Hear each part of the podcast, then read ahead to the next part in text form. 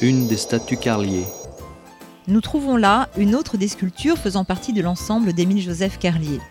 Dans son environnement proche, nous remarquons, outre les platanes centenaires qui existaient dans le parc de l'ancienne propriété Bertin, dite Château du Bois-Loriot, deux arbres magnifiques, un copalme et un cyprès.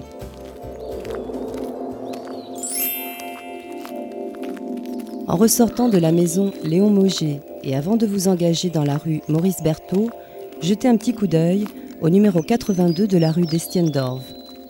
Vous y remarquerez un beau fer forgé et une vieille poulie. Progressez maintenant vers la place du Poulinat.